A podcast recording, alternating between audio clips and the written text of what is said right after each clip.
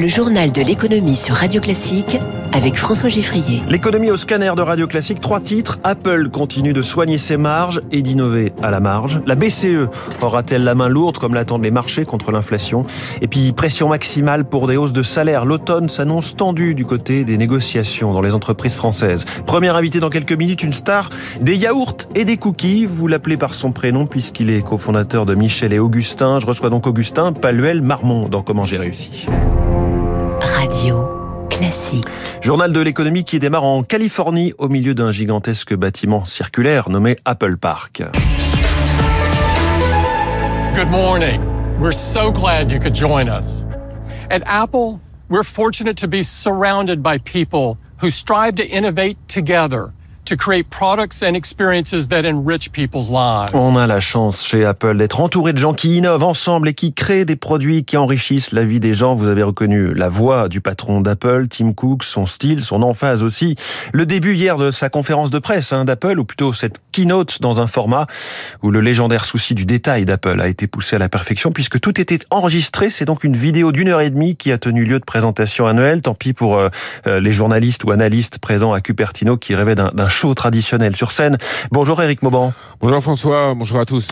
Alors Apple a-t-elle su convaincre par ses innovations? Ah, pas vraiment. Hein. D'ailleurs, euh, Eve Jobs, fille de Steve Jobs, euh, le fondateur d'Apple, s'est moqué sur Instagram de la ressemblance du nouvel iPhone 14 avec la version précédente. Elle, elle a raison, hein. pas de nouveauté majeure, euh, même design. Même processeur, performance similaire, signalons quand même les caméras qui ont été améliorées. Elles vont donner de plus belles photos et de meilleures vidéos. Une fonctionnalité offre euh, par exemple la possibilité d'évoluer en mouvement, en courant par exemple, sans que les images ne tremblent. Les nouveautés ont surtout été réservées aux iPhones haut de gamme d'Apple, hein, iPhone 14 Pro et Pro Max. Là, nouveau design, nouvelle puce, nouvelle barre de notification, écran allumé en continu avec une faible luminosité afin de voir immédiatement les notifications.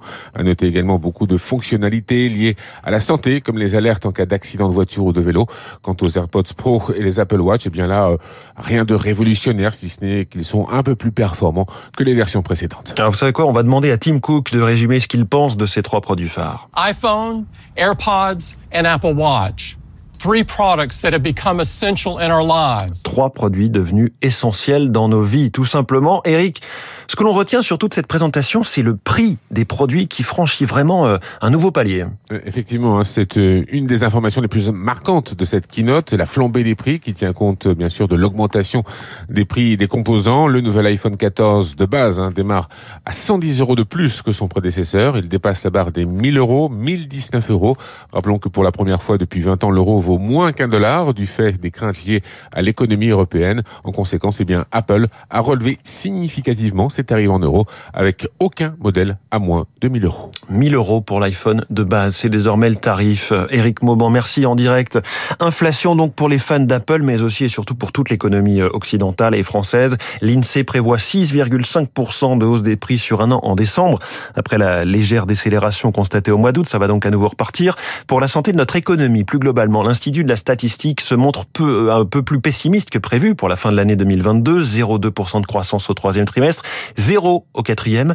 2023 démarrera donc avec un acquis de croissance bien faible, comme le confirme Eric Ayer, directeur du département analyse de l'OFCE. Le tassement, en tout cas sur la fin de l'année, était attendu et il est lié euh, à la poursuite de la stratégie zéro Covid en Chine qui euh, provoque des problèmes d'approvisionnement. Et bien entendu, la guerre en Ukraine et euh, la crise énergétique qui en résulte avec des prix du gaz, de l'électricité, des prix du pétrole qui sont à des niveaux élevés. Donc ça veut dire que la consommation des ménages ne devrait pas être non plus très dynamique parce qu'il y a une perte de pouvoir d'achat euh, du côté des ménages. Les craintes, c'est plutôt 2023. On devrait plutôt connaître une année 2023 avec un taux de croissance faible, mais possiblement positif. Face à cette hausse des prix, 8 entreprises, 8 grandes entreprises sur 10, 80% anticipent un climat social tendu à l'automne. C'est le résultat d'une enquête du cabinet de conseil Alixio.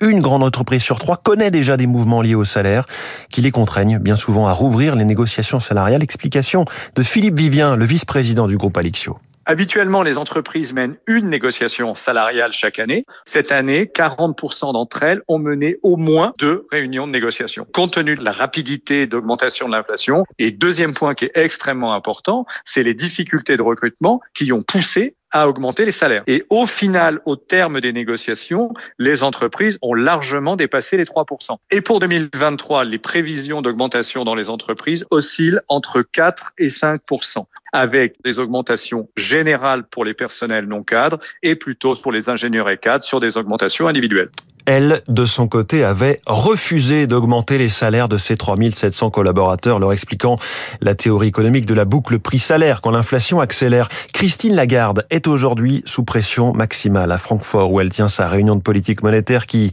annoncera à 14h45 précise l'ampleur de la hausse de ses taux directeurs.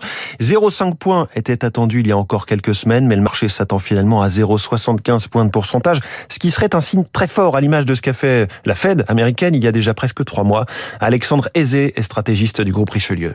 La Banque Centrale Européenne a tardé à agir. Elle est très en retard par rapport aux, dynamiques d'inflation. Rappelons-nous encore en mai, en juin, euh, les dynamiques d'inflation étaient beaucoup plus faibles, ou en tout cas la Banque Centrale Européenne pensait que l'inflation allait rebaisser, euh, notamment en fin d'année. Et là, on n'est plus du tout euh, dans les mêmes objectifs, puisque l'inflation est encore loin d'avoir atteint son point haut.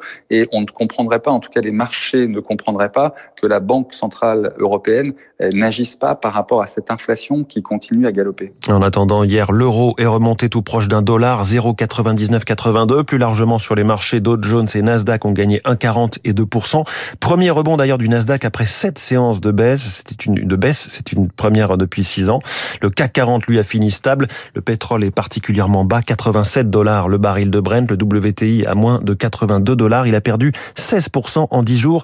À Tokyo, le Nikkei est en ce moment en hausse de 2%. Je vous l'annonçais hier, la Commission européenne a dévoilé ses pistes pour faire un peu redescendre les prix de l'électricité. Il s'agit notamment de restreindre les super profits des groupes énergétiques pour les redistribuer aux ménages, plafonner le prix du gaz importé de Russie et réduire la consommation européenne aux heures de pointe. Alors quel impact de ces mesures?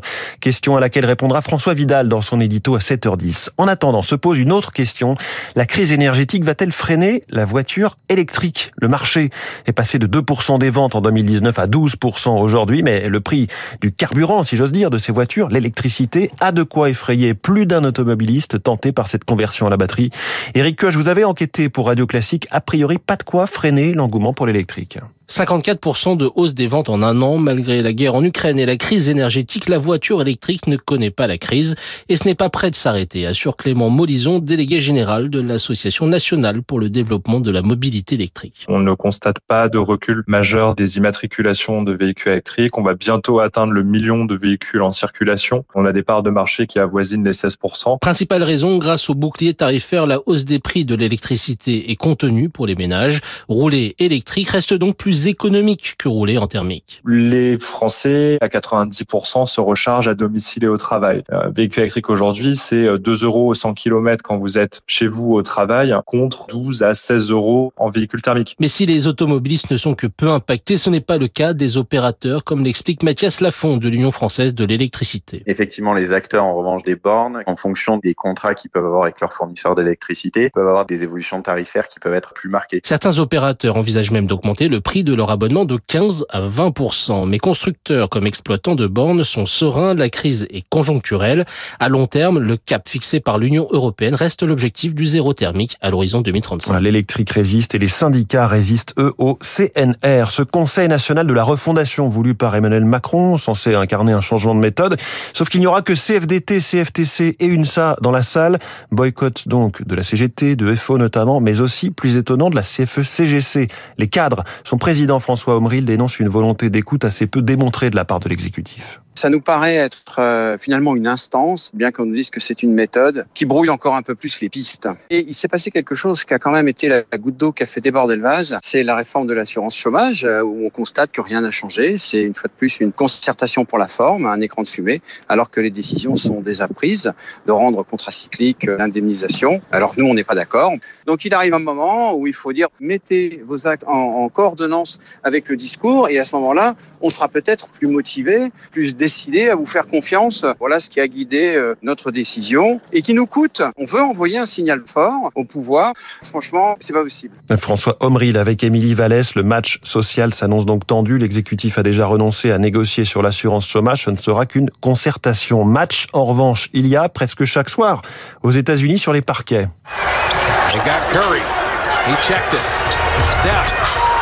for the win. Yes, sir!